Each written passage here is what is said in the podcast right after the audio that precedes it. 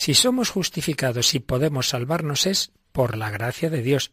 En cambio, si rechazamos la gracia y nos condenamos es por el mal uso de nuestra libertad.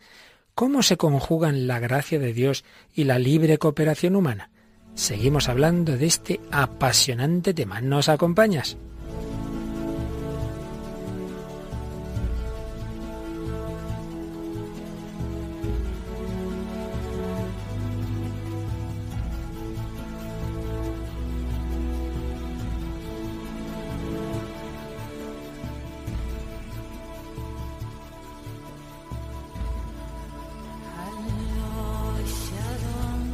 El hombre de hoy y Dios, con el padre Luis Fernando de Prada.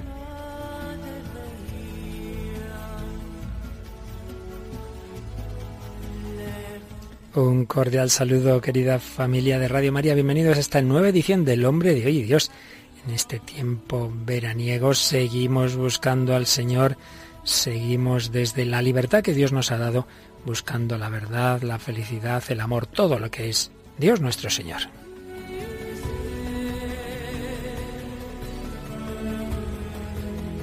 Y hoy estoy flanqueado por dos Mónicas. ¡Qué nivel, qué barbaridad! Mónica Martínez, ¿qué tal? Un saludo. Muy buenas, padre. Muy buenas, hija mía. Pues sí, sí, aquí tenemos hoy a nuestra querida Mónica que nos va a acompañar. Hoy la hemos dejado volar a Paloma Niño, pero es que luego tenemos a Mónica del Álamo Toraño. ¿Qué tal, Mónica? Hola, padre, muy bien. Bueno, pues vamos a ver, empezamos por Mónica Martínez. Mónica. Esto va a ser un poco complicado. A ver, a ver, que no nos liemos de Mónicas, ¿verdad? Eh, como siempre, solemos echar un ojito a los correos, a los mensajes de Facebook y esta vez te ha tocado a ti curiosear un poquito el Facebook y creo que nos has traído un par de los mensajes que allí estaban. Así es, nos han escrito dos oyentes, por ejemplo, María Clemencia Torres Zuluaga nos escribía en Facebook, Dios nos dio el don más grande después de la vida, la libertad, pero cada quien se labra su propio destino. Y luego Teresa Montón López nos decía, tan fácil como sabiendo que robar es malo, yo decido si robar o no. Y es que ahí en el Facebook pues ya planteábamos este tema del que ya comenzamos a hablar el día pasado, cómo se conjuga la providencia, la omnipotencia de Dios con nuestra libertad. Y hoy vamos a aterrizarlo eso un poco más a cómo se conjuga la gracia de Dios, que es el que nos salva, con nuestra libre cooperación humana. Menudo tema en el que se han devanado los sesos los teólogos y nunca, nunca en esta vida llegarán a entenderlo ni nadie del todo. Dios nuestro Señor en su mente infinita es el que sabe cómo se conjuga todo, pero eso no quita que intentemos acercarnos al misterio. Lo vamos a hacer en este programa, acabando ya este gran bloque que hemos dedicado a la libertad humana en estos últimos días en relación con Dios, con su omnipotencia, con su gracia. Lo vamos a hacer de nuevo pues mirando el catecismo, lo vamos a hacer también, como siempre, en diálogo con la cultura contemporánea y clásica. Cuando tenemos a nuestra Mónica del Álamo, nos vamos a la cultura clásica. ¿Qué obra de teatro nos traes en esta semana, Mónica? Eh, en esta semana traemos La Hidalga del Valle, también con Calderón, que ya le hemos cogido el tanquillo desde el pasado programa. Experto en estos temas, claro que sí. Y también repetimos película, por lo menos aunque sea otra de las partes del Señor de los Anillos, pero de esa obra de Tolkien, ¿verdad? Sí, traemos El Retorno del Rey. La última película del Señor de los Anillos, un momento, un fragmento del final. Y bueno, también como siempre, música en esta semana traemos a un famoso cantante hispanoamericano, ¿verdad? Sí, traemos a Diego Torres con la canción La vida es un vals. Y de testimonio una famosa conversa santa patrona. Y de todo, Edith Stein. Edith Stein. Bueno, pues todo esto y más cosas, por supuesto, en este programa. Gracia, libertad, providencia, colaboración del hombre, que comenzamos el programa 204 del hombre de hoy. Y Dios.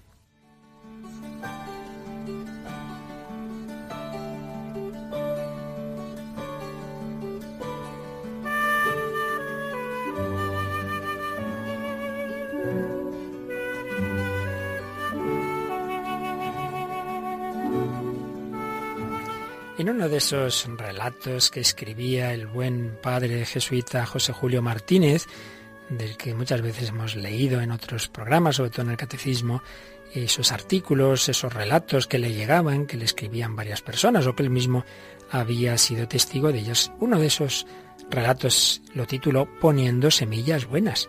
Nos hablaba de dos hermanas algo mayores, amigas de una religiosa de clausura, que fue la que le contó al padre José Julio lo que ahora vamos a resumir.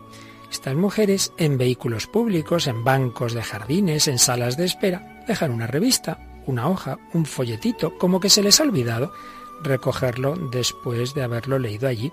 Esperan que alguna persona encuentre la semilla buena, mientras piden a Dios que produzca frutos en el alma del desconocido lector. Dejan esa hojita, dejan esa revista y rezan.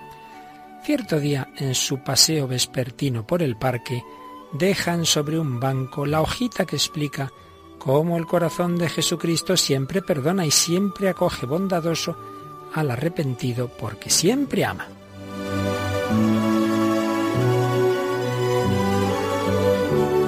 Sentadas en otro banco para observar los resultados de la siembra, ven que un señor anciano viene a sentarse donde está la hoja y empieza a leerla con suma atención. Luego se acerca un joven cuyo aspecto triste y cuya manera de cambiar la mirada de una dirección a otra descubren que está nervioso, intranquilo, como si hubiera hecho algo malo. La persona mayor, observando todo esto, le hace señas de que se acerque. Le invita a sentarse y le alarga la hojita.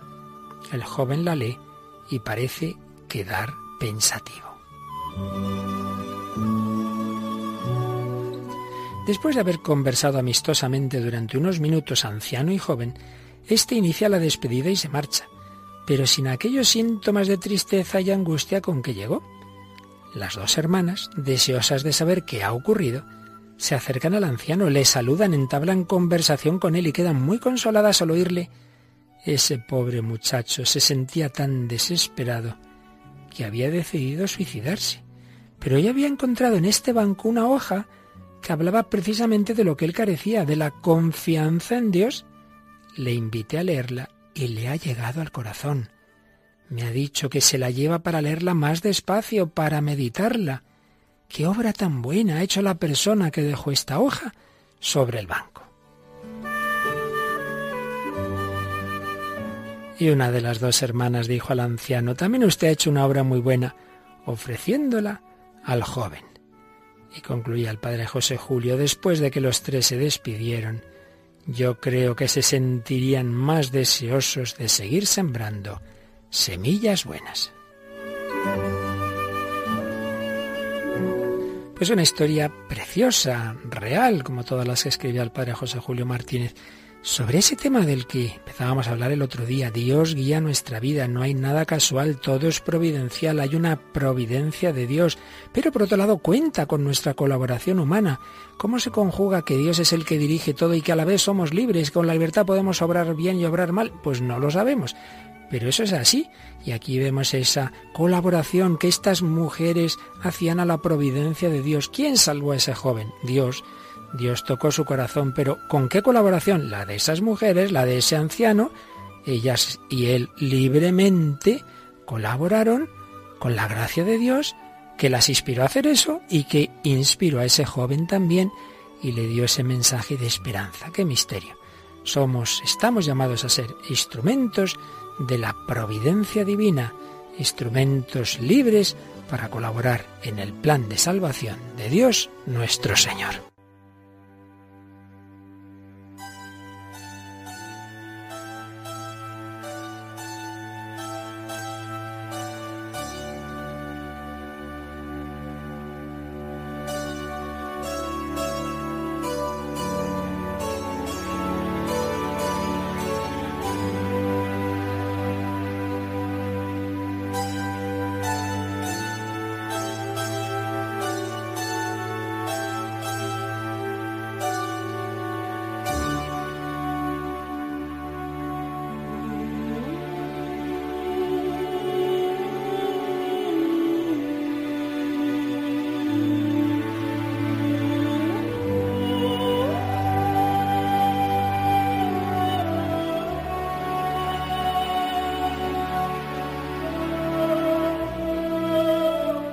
Pues sí, queridos amigos, tema misterioso eh, que el Señor nos ha ido revelando en la escritura, en la tradición, en el magisterio, que nunca entenderemos del todo, pero nos fiamos, nos fiamos de Dios. Recordemos que el día pasado pues hablábamos de cómo Dios ha creado el mundo con sabiduría y amor, ha creado de la nada un mundo ordenado y bueno, una creación que Él trasciende y en la que está presente una creación que Él mantiene y conduce y una creación en la que Él va realizando su designio. Es lo que llamamos la divina providencia. El número 302 del Catecismo dice que la divina providencia son las disposiciones por las que Dios conduce la obra de su creación hacia la perfección a la que Él la destina. Él no ha hecho un mundo ya acabado, sino pues algo así, como esos padres o esos profesores que van educando los chicos, pues claro, no, no salen ya de primero de GB con la carrera, es evidente, poco a poco. Dios nuestro Señor va conduciendo el mundo y a cada persona respetando su libertad, que a veces se deja y a veces no, y contando con nosotros y contando con lo que llamamos las causas segundas. ¿Quién ha sido el causante de la conversión de esa persona? Dios, pero se ha servido de la causa segunda de esa otra persona, de ese sacerdote, de ese laico que ha dejado esa hojita, la providencia y las causas segundas. De esto nos habla el catecismo y la primera de nuestras Mónicas, Mónica Martínez, tiene ahí ese texto del catecismo y le vamos a pedir que nos lea el número 308. Es una verdad inseparable de la fe en Dios Creador. Dios actúa en las obras de sus criaturas. Es la causa primera que opera en y por las causas segundas. Y viene una cita de San Pablo a los filipenses. Dios es quien obra en vosotros el querer y el obrar, como bien le parece. Fijaos qué, qué texto. Dios es quien obra en vosotros el querer y el obrar. El hombre quiere hacer una cosa y lo hace, sí, sí, pero porque Dios te ha movido a hacerlo. ¿Qué cosa? Es la gracia de Dios, pero es la colaboración humana y sigue diciendo el catecismo. Esta verdad, lejos de disminuir la dignidad de la criatura, la realza. La realza que yo sea colaborador de Dios, pues hombre, es evidente que realza mi dignidad. La providencia se sirve de las causas segundas. Hablábamos también, lo hemos hecho en otros muchos programas, de que aquí el tema complicado es cómo se conjuga esta providencia que dirige el mundo con el escándalo del mal. Un mundo en el que hay dolor, en el que hay muerte, pero sobre todo en el que hay pecado. No vamos a volver una vez más al tema, pero lo recordamos. Dios cuenta que eh, con esa colaboración libre del hombre, que esa libertad se puede usar mal, eso ya lo sabe. Y él cuenta eh, con la permisión hasta donde él quiere y puede permitir de nuestros males. Pero eh, tenemos un caso muy claro donde vemos cómo del mal Dios saca bien, el caso más claro, el que siempre hay que mirar para entender en clave cristiana el mundo, la historia, nuestra vida, es Cristo. Vamos a leer el número 312, lo que nos dice al respecto. Con el tiempo, se puede descubrir que Dios, en su providencia todopoderosa, puede sacar un bien de las consecuencias de un mal, incluso moral, causado por sus criaturas. Del mayor mal moral que ha sido cometido jamás, el rechazo y la muerte del Hijo de Dios, causado por los pecados de todos los hombres, Dios, por la superabundancia de su gracia, sacó el mayor de los bienes, la glorificación de Cristo y nuestra redención. Sin embargo, no por esto el mal se convierte en un bien. Pues es el caso más claro. Dios ha permitido el mayor mal, mayor pecado, matar al Hijo de Dios. ¿Cuántos pecados hay ahí implícitos? La traición de Judas, la cobardía de, Pilato, eh, las negaciones de Pedro, bueno, y muchísimo, bueno, y todos nuestros pecados en definitiva están ahí, sí, malísimo, horroroso, pero de eso Dios ha sacado el mayor bien. Cristo resucitado, Cristo glorificado, que nos ha redimido del mal, que no deja de serlo, como dice el catecismo, Dios saca el bien. Bueno, simplemente lo recordamos como en ese juego de la providencia de Dios y la libertad humana entra esa permisión del mal, pero siempre de cara a sacar el mayor bien. Dios cuenta con nuestra libertad, una libertad que ciertamente no perdemos y que no hemos perdido tras el pecado original. Y aquí viene otro punto que avanzamos sobre lo que veíamos el día pasado.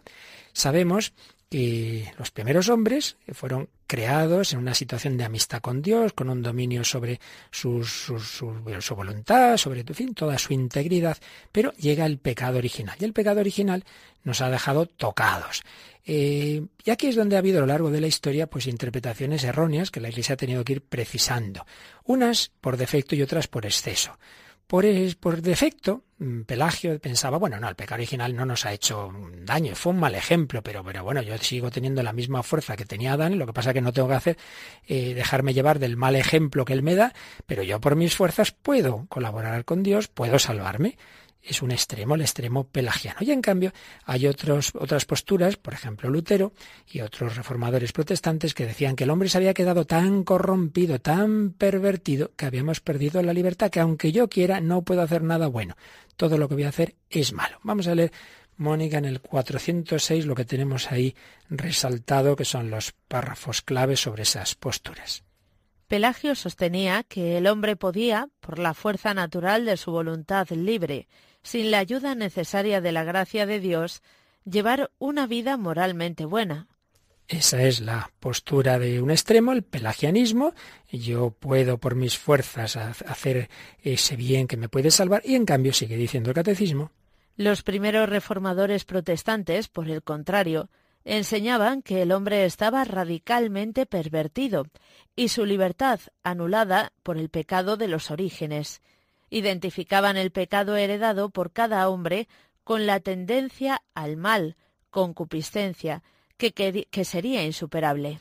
Pensaban que nada, estamos ya tan corrompidos, yo siento en mí esas tendencias malas, eso es verdad, todos las sentimos, pero el error era pensar que el que yo sienta el egoísmo, la soberbia, la lujuria, quiere decir que yo ya estoy corrompido, que eso ya estoy cometiendo un pecado. No es verdad.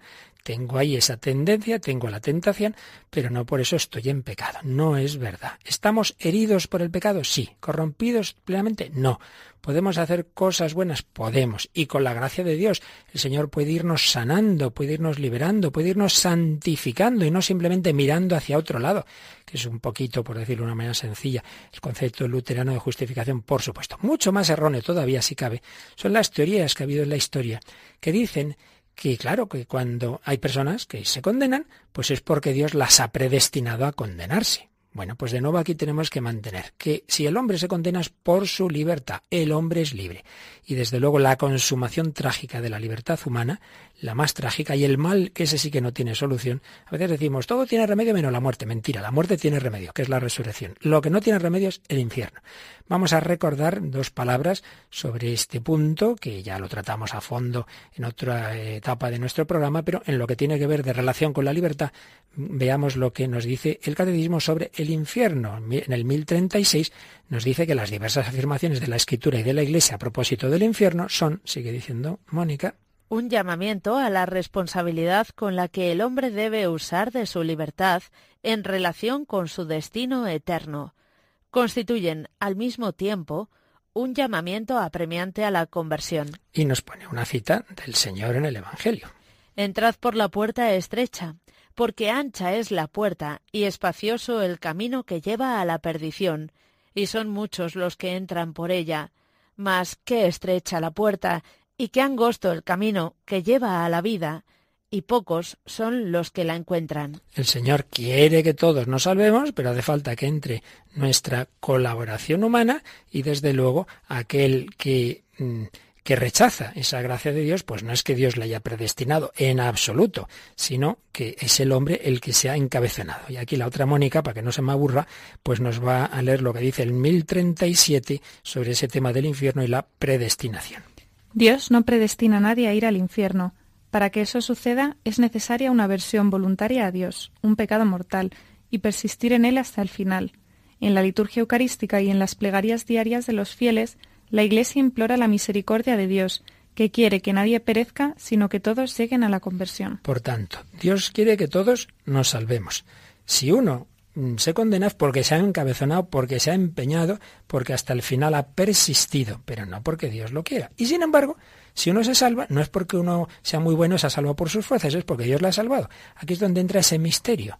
Lo bueno que hacemos de cara a la vida eterna es por la gracia de Dios. Lo malo que hacemos en el pecado y hasta la posible condenación es por nuestra eh, acción, no porque Dios haya tenido culpa de ello. La gracia viene de Dios la acción pecaminosa viene del hombre. Uno puede decir, pues esto no cuadra mucho. Mm, la verdad es que, por supuesto, tocamos el misterio y, a veces a los misterios nos dan cierta luz ejemplos. Yo quizá el que más me ha iluminado sobre este tema, dentro de que un ejemplo es un ejemplo, y nunca vas a acotar ahí el, el misterio teológico, es el siguiente. Unos pajaritos pequeñitos, pues ven un monte muy alto y les gustaría llegar a él. Pero resulta que, que se caen del nido, se rompen las alas.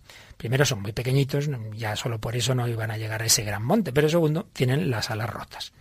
Pero llega una gran águila, baja a por ellos, se los sube encima y dice, ala, os venís conmigo al monte, y los lleva hacia el monte. Pero uno en el camino dice, uy, no, no, no me hace falta a mí que me lleve, no, no, no, yo, yo ya sé funcionar por mí mismo y se tira. Y claro, como tiene las alas rotas, se cae. ¿Qué vemos ahí? ¿Quién ha llevado a los pajaritos a ese monte? El águila. ¿Podían por sus fuerzas? No, pero se han dejado llevar. Libremente pueden no hacerlo, como ha hecho ese que se ha tirado. ¿Qué quiere decir que sean pequeñitos? Que por nuestras fuerzas no podemos llegar al cielo. ¿Qué quiere decir las alas rotas? Que por el pecado original y los demás pecados todavía lo tenemos más complicado. Es, bueno, imposible. Yo no puedo llegar al destino eterno del cielo si no viene alguien a salvarme. Ese alguien solo es el águila divina que decía Santa Teresita, Jesucristo, el verbo hecho carne, que baja por nosotros. ¿Te gusta el ejemplo, Mónica? Me gusta. La verdad es que yo estaba pensando en otro, ya sabes que últimamente barro siempre para casa y lo traslado al ejemplo educativo, pero yo pensaba, ¿no? Cuando un, o sea, que Dios nos toma tan tanto en serio que cuando tú te niegas, digamos, o cuando tú le dices que no, pues es como cuando un profesor, si un niño no quiere aprobar, no le puedes aprobar. O sea, es que no te puedes inventar un 5 donde no lo hay, ¿no?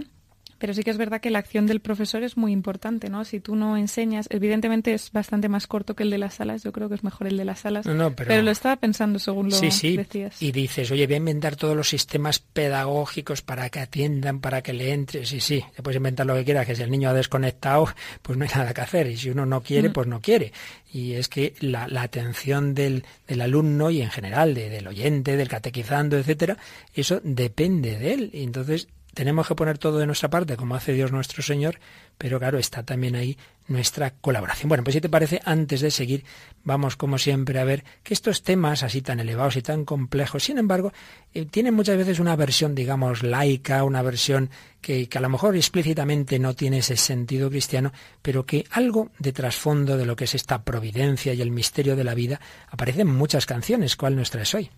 Hoy traemos La vida es un vals de Diego Torres. Diego Torres es un cantante argentino, también actor, y bueno, sacó este el disco Buena Vida, se llama el de 2015, y pues tiene esta canción que es también muy curiosa porque a mí me recuerda un poco a las bodas de Cana, porque la frase principal que dice es lo mejor está por llegar, ¿no? Entonces eh, es una especie de reflexión ¿no? sobre los males de la vida o cosas. De hecho, el videoclip representa muchas escenas, pues sí, malas de la vida, pero él todo el rato dice, pues la vida es un vals, es un paso para adelante, un paso para atrás, como diciendo siempre hay esperanza, aunque haya cosas buenas, cosas y eso del paso para adelante, paso para atrás, a mí también me ha hecho pensar en los caminos de la, de la providencia, que a veces esto es bueno, esto es malo. Bueno, vamos a escuchar la canción y luego la comentamos un poquito más.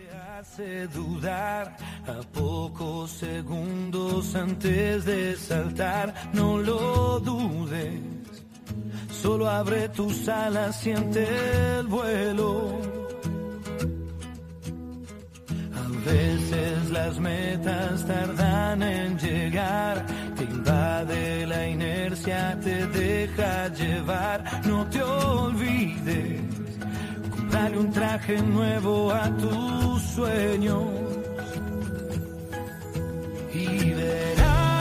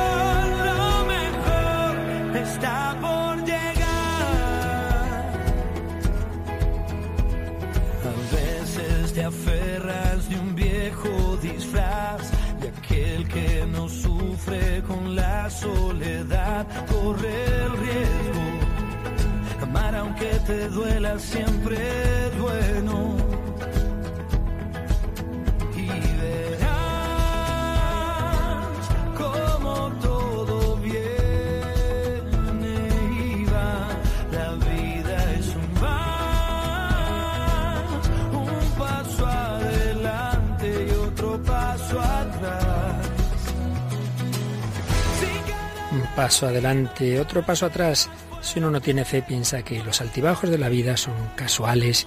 Nosotros sabemos que hay una providencia y que de las situaciones difíciles, como hace alusión esta canción, si cada lágrima te hace más fuerte, muerde la vida con uñas y dientes, nosotros las entendemos en esa clave de que Dios saca bien del mal. Dios permite el mal para que lleguemos a nuestro destino eterno, la vida eterna, la santidad, el cielo. Lo mejor está por llegar. Y lo mejor, lo mejor está por llegar. Lo mejor está por llegar. Aquí seguimos en Radio María en El Hombre de Hoy y Dios. Servidor, Padre Luis Fernando de Prada, Mónica Martínez y Mónica del Álamo hablando de libertad, gracia, providencia, redención y gracia. Somos pecadores, somos esos pajaritos pequeños, criaturas con las alas heridas. Estamos en la situación del pecado original y tantos otros pecados. Solo Cristo puede salvarnos, justificarnos. Él nos ha redimido, nos ha dado esa gracia que puede sanar nuestras heridas y llevarnos al cielo. Pero hace falta que eso que ha hecho por toda la humanidad se aplique a cada uno de nosotros. Y ahí entra ese juego misterioso entre la gracia y la libertad, que no se oponen, que se conjugan. Mónica Martínez, fíjate cómo nos lo dice el 1742 del Catecismo, libertad y gracia. La gracia de Cristo no se opone de ninguna manera a nuestra libertad, cuando ésta corresponde al sentido de la libertad y del bien que Dios ha puesto en el corazón del hombre. Al contrario, como lo atestigua la experiencia cristiana, especialmente en la oración, a medida que somos más dóciles a los impulsos de la gracia, se acrecienta nuestra íntima libertad y nuestra seguridad en las pruebas como ante las presiones o- y coacciones del mundo exterior.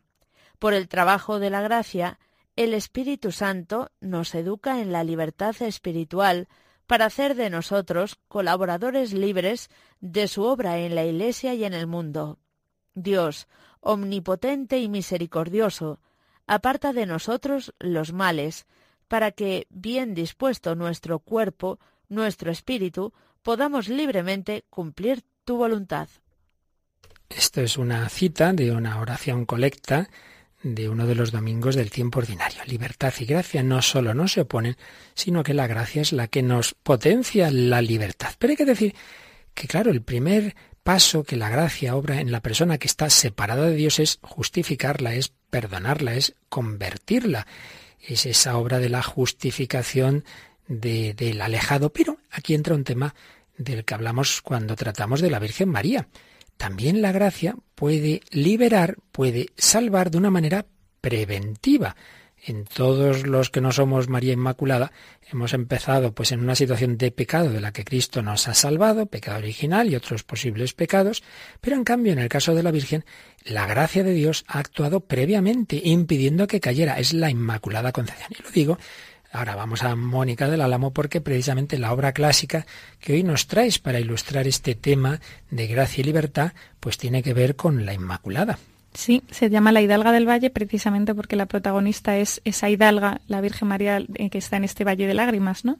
Y bueno, pues es una obra, la verdad, que no tiene desperdicio, así con el lenguaje del siglo de oro, con lo cual a lo mejor es un poco complicada, pero es alucinante profundizar, ¿no? En, cómo, en el conocimiento de la teología que tenían estos artistas y cómo lograban plasmarlo, ¿no? Entonces esta es una obra alegórica, los personajes principales pues son la culpa, el furor, la naturaleza, la gracia, ¿no? Eh, personajes alegóricos que tratan de explicar que se, se, hace, se personifican para tratar de explicar pues realidades que son quizá elevadas, pero al personificarlas pues sí que a lo mejor están más a nuestro alcance entonces. Invito a nuestros oyentes que aunque probablemente se pierdan un poco porque esos son textos, un castellano antiguo y que conviene leer, pero si aunque pueda ocurrir eso, que les quede verdad ese, ese deseo del, oye, pues luego me lo voy a leer esto despacio, porque la verdad es que solo que cojamos algunas de estas frases e ideas vale la pena en estas obras extraordinarias del siglo de oro español. Sí, para hacerlo un poco más fácil lo vamos a teatralizar entre Nos nosotros. repartimos los papeles. Nos repartimos los papeles. Entonces, antes de eso, voy a introducir un poco la obra y es que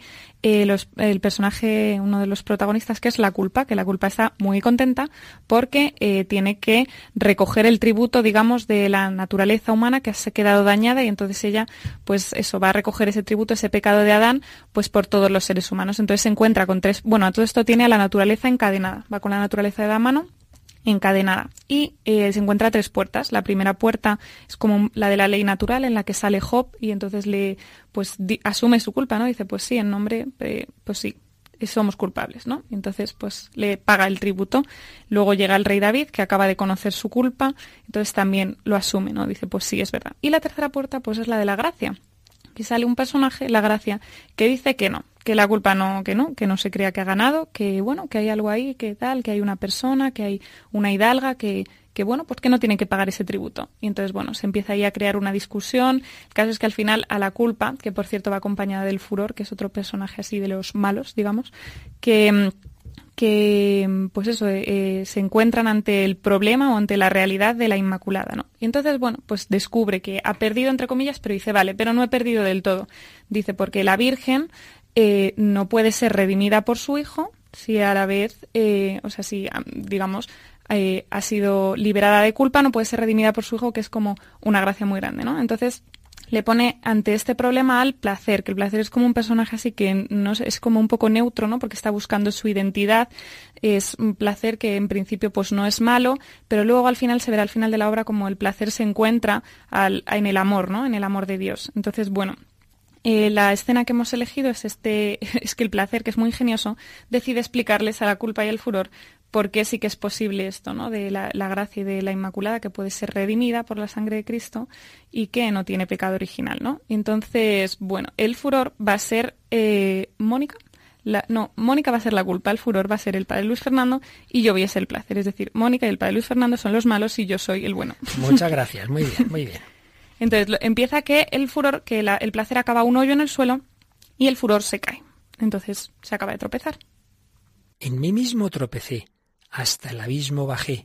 No me puedo levantar sin quien me llegue a ayudar.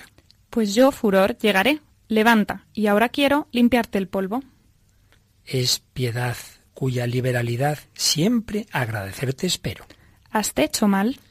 Dolor fiero tuve, mas ya se ha aplacado con haberme levantado tú, pues queda mi temor sin manchas y sin dolor. Eso es lo que he procurado. Entonces sale la culpa y eh, aparece.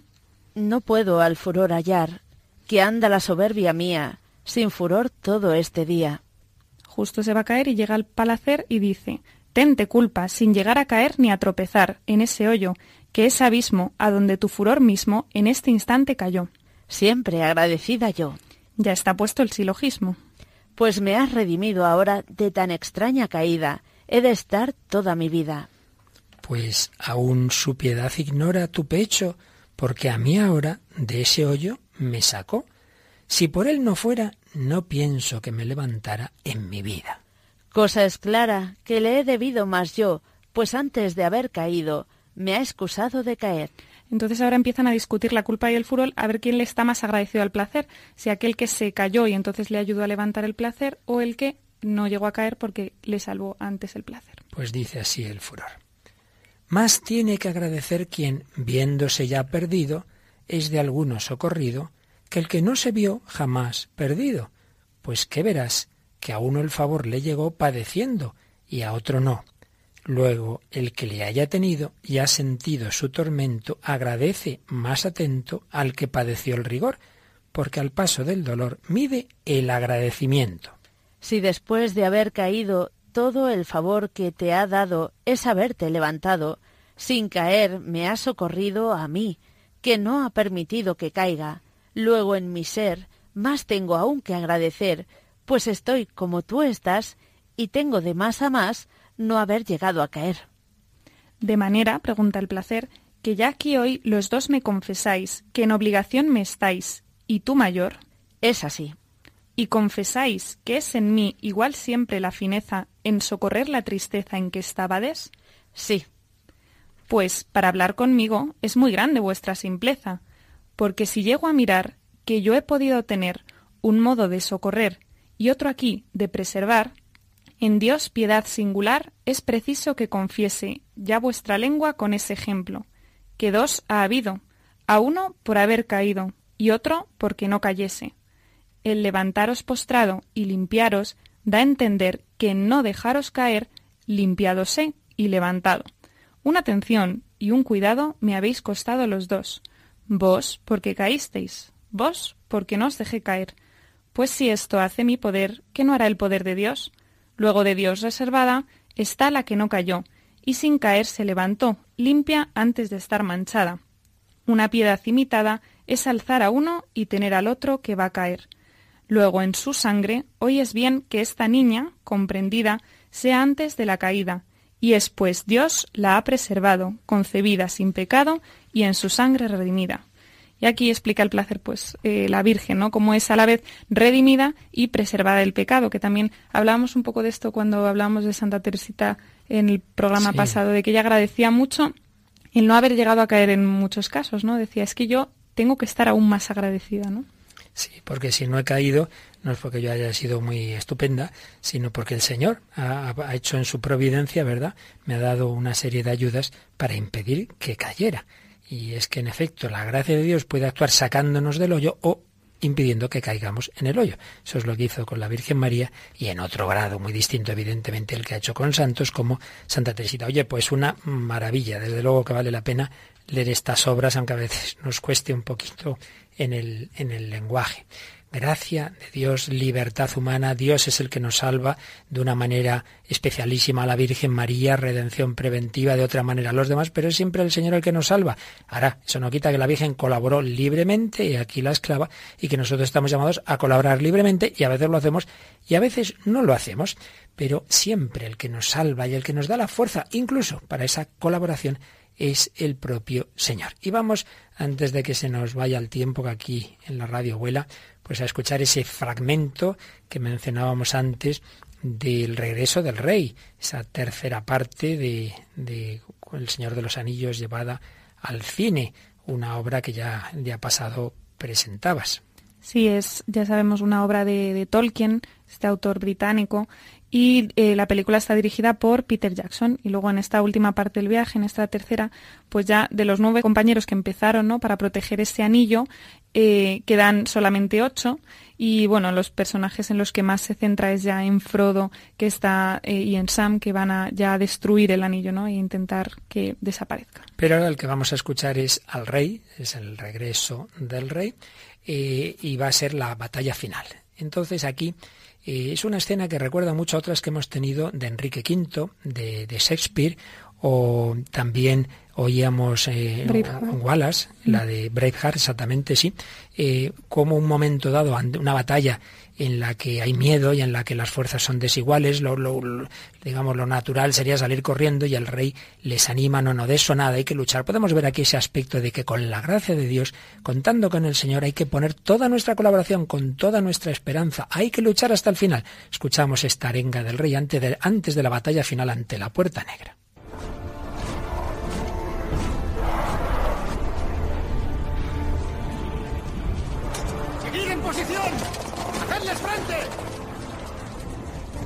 ¡Hijos de Gondor! ¡Y de Rohan! ¡Mis hermanos! Veo en vuestros ojos el mismo miedo que encogería mi propio corazón.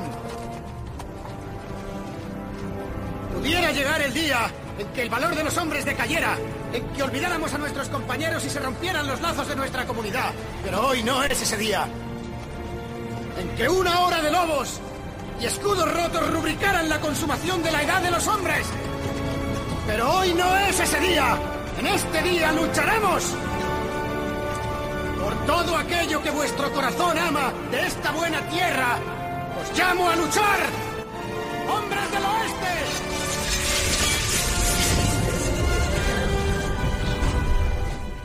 Y también el Señor nos llama a luchar a nosotros, dice San Pablo, con las armas de la fe, con el yelmo, con la espada, con el escudo, él va poniendo diversas comparaciones de las armas que se usaban entonces, aplicándola a la fe, la oración, el sacrificio. Claro que sí, hay que luchar con la gracia de Dios.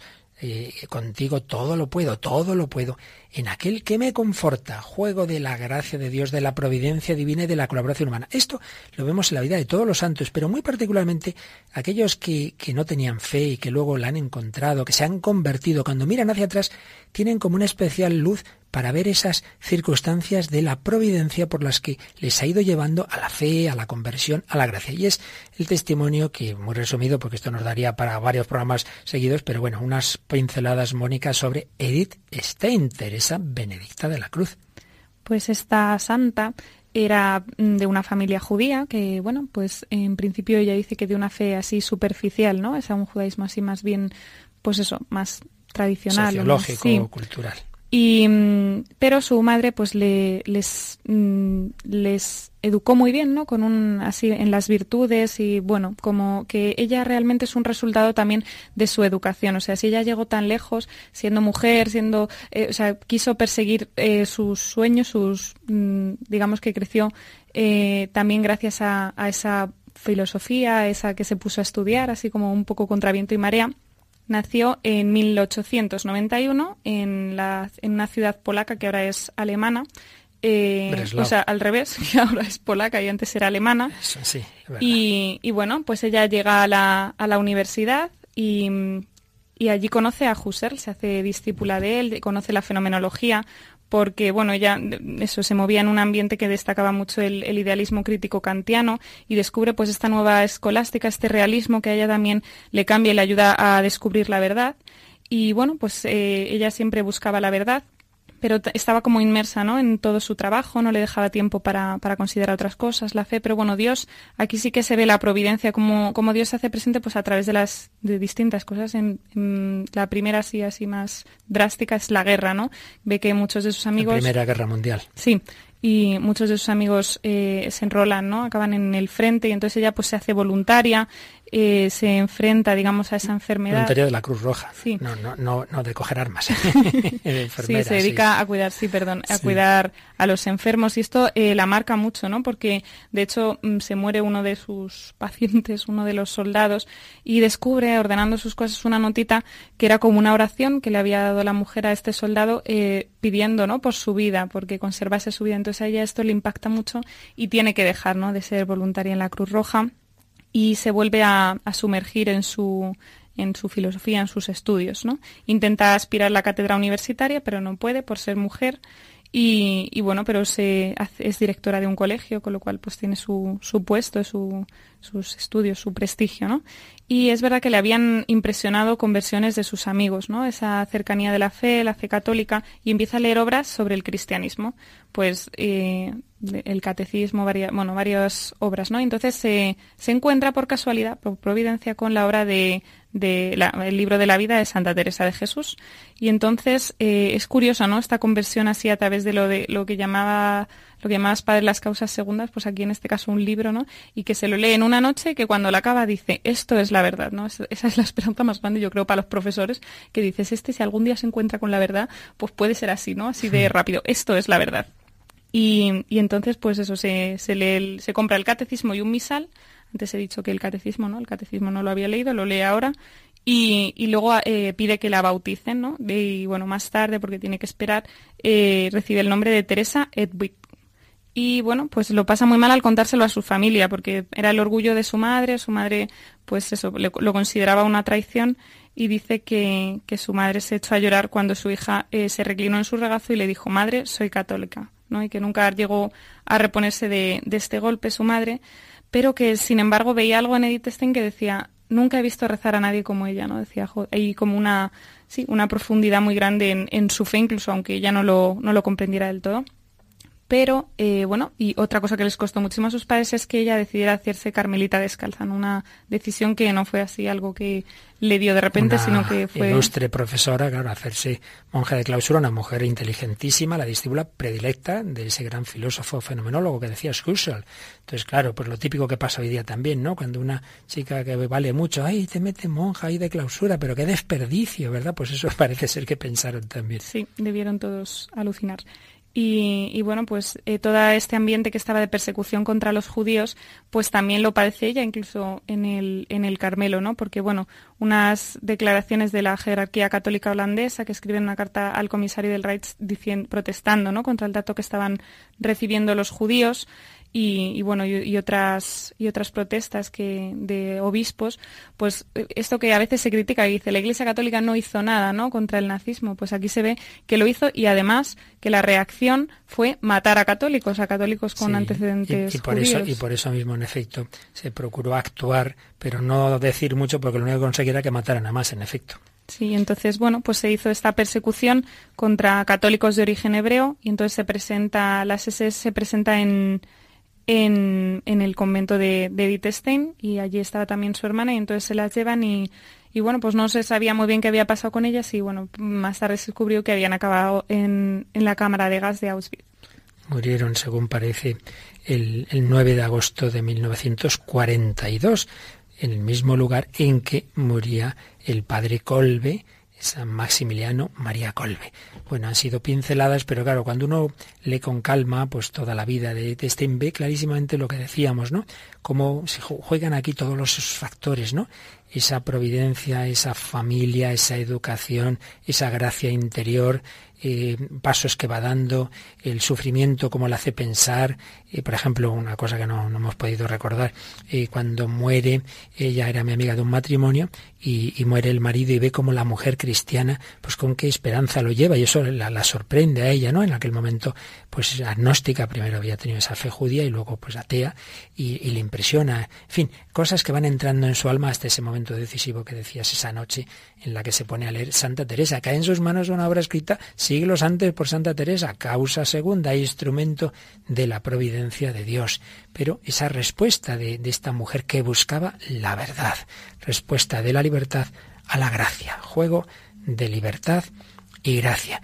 Y digamos otra cosa que antes se me ha, se me ha pasado recordar, y es que hay otra cosa muy misteriosa en ese juego de la libertad, de la omnipotencia divina, de la providencia y la libertad humana, que muchas veces se dice, ¿no? Y tú lo habrás oído, Mónica, también muchas veces. Si Dios ya sabe todo el futuro, Dios sabe todo, Dios sabe si yo voy a hacer bien, si yo voy a hacer mal, sabe si me voy a salvar, si me voy a condenar, entonces ya no somos libres. Eh, y es que hay que decir, oye, no, no, no es que porque Dios lo sepa, tú lo haces, sino que tú haces, actúas libremente y Dios ve eso, pero, pero pero él no es el que te está usando como una marioneta. Y hoy una vez, precisamente a Monseñor Munilla, en la explicación del catecismo de la Iglesia Católica, un ejemplo que, repito, todos los ejemplos, pues bueno, se acercan, ¿verdad? Nunca expresan el misterio, pero me iluminó. El, el ejemplo era este. Un helicóptero de la Guardia Civil está viendo una carretera y está viendo que en una curva hay un coche adelantando mal en, en, la parte prohibida y ve que de frente viene otro coche y que se van a dar y lo ve. Están a punto de, girar la curva y de darse. ¿Va a ocurrir eso? Sí. ¿Y ocurre porque la Guardia Civil lo está viendo? No. Ocurre porque uno está adelantando como no debía. Entonces la Guardia Civil ve lo que va a ocurrir, pero no produce el accidente. Dios ve que el hombre va a actuar mal y va a cometer un pecado y se va a condenar, sí, pero ¿lo hace porque Dios lo haya visto? No, no, que es lo que a veces se ha dicho de Judas. No, es claro, Judas tenía que interpretar el papel de malo y entonces como que Dios le predestinó a ese pecado. ¿Qué te parece? Es lo que lo que decían la, en, en, Jesucristo Superstar, ¿no? Que parece como que se intuye... Es una de las obras en que aparece esa idea, que se intuye eso. No, hombre, pero entonces seríamos protestantes, ¿no? Porque, o bueno, no sé qué tipo de herejía es esa, pero, o sea, es... Sí, la O sea, eso es peor que un Dios malo, ¿eh? O sea, es como horrible. Ciertamente. Por eso eh, tenemos siempre que mantener esos dos puntos, esos dos extremos. Dios es el que gobierna el mundo, gobierna nuestra vida, Dios es el que nos salva, nuestra salvación y justificación es obra de la gracia de Dios, pero a la vez somos libres y la gracia promueve esa nuestra libertad. Vamos a terminar, porque se nos va el tiempo, ya remataremos el tema si Dios quiere el próximo día, pero vamos a leer eh, sobre el tema de la gracia el número 1996 del Catecismo. Nuestra justificación es obra de la gracia de Dios. La gracia es el favor, el auxilio gratuito que Dios nos da para responder a su llamada, ser hijos de Dios, hijos adoptivos, partícipes de la naturaleza divina, de la vida eterna. Dios nos llama a, esa, a ese destino, es gracia suya y una gracia en la que hay que colaborar. Y la primera colaboración es confiar en el Señor, es pedir, pedir esa gracia con una humilde oración de petición y desde ahí, pues hacer lo que podamos, confía y haz el bien. Pues vamos a terminar con una canción que expresa esa confianza desde nuestra debilidad. Corazón de Jesús, en ti confío.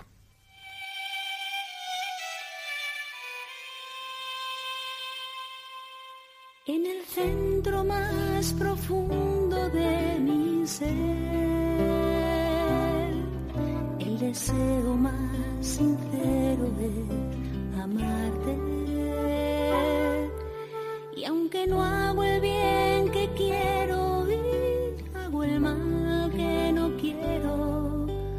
confío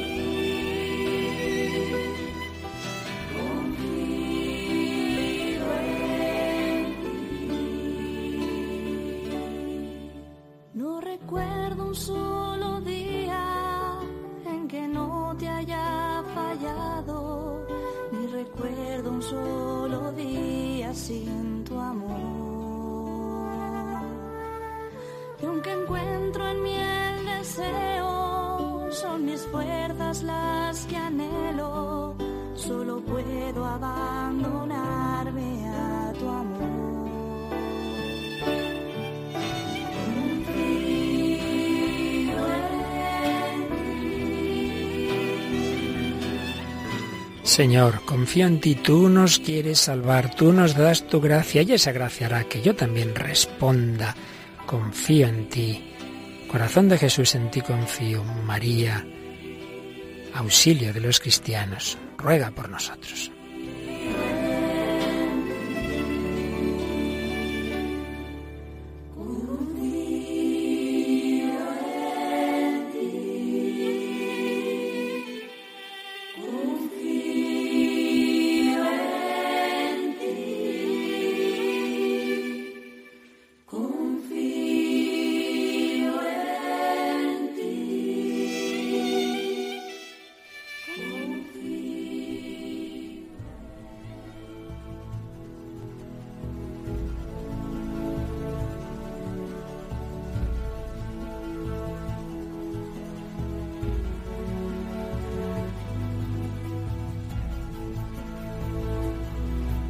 Bueno, pues se nos ha ido este programa, un tema tan interesante. Todavía nos queda rematar alguna cosilla más. Bueno, podríamos estar siglos y siglos porque este tema los teólogos llevan siglos tratándolo y nunca en esta vida lo entenderemos del todo. Pero bueno, creo que nos quedan las claves. Y las claves eso, que confiemos en el Señor, que Él lleva nuestra vida, que Él quiere y puede salvarnos.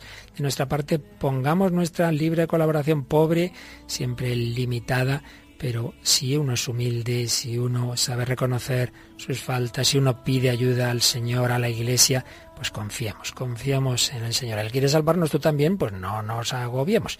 Así que confianza en el Señor y confianza en todos vosotros, queridos oyentes, que con nosotros hacéis este camino del hombre de hoy y Dios, que está a punto de terminar este bloque sobre la libertad. Siempre nos vienen bien vuestros comentarios que podéis dejar en el Facebook o si es con un poquito más de detalle o extensión en el correo electrónico, Mónica.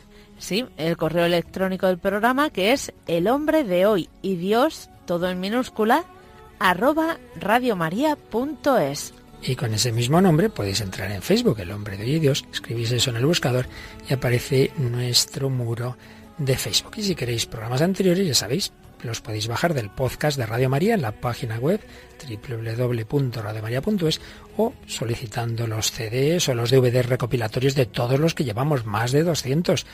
Todo un tratado de la doctrina católica en relación con la cultura contemporánea. En muchos de ellos ha intervenido nuestra Mónica del Álamo. Gracias una vez más, Mónica. A usted, padre. Mónica Martínez en el control y en muchos programas que hacía tiempo que no venías. Espero que recuperarte de vez en cuando. Aquí estoy. Muchas gracias y a todos vosotros, queridos amigos, queridos oyentes, que desde el corazón, corazón del hombre contemporáneo, buscáis a Dios, nuestro Señor, que los bendiga y hasta el próximo programa, si Dios quiere.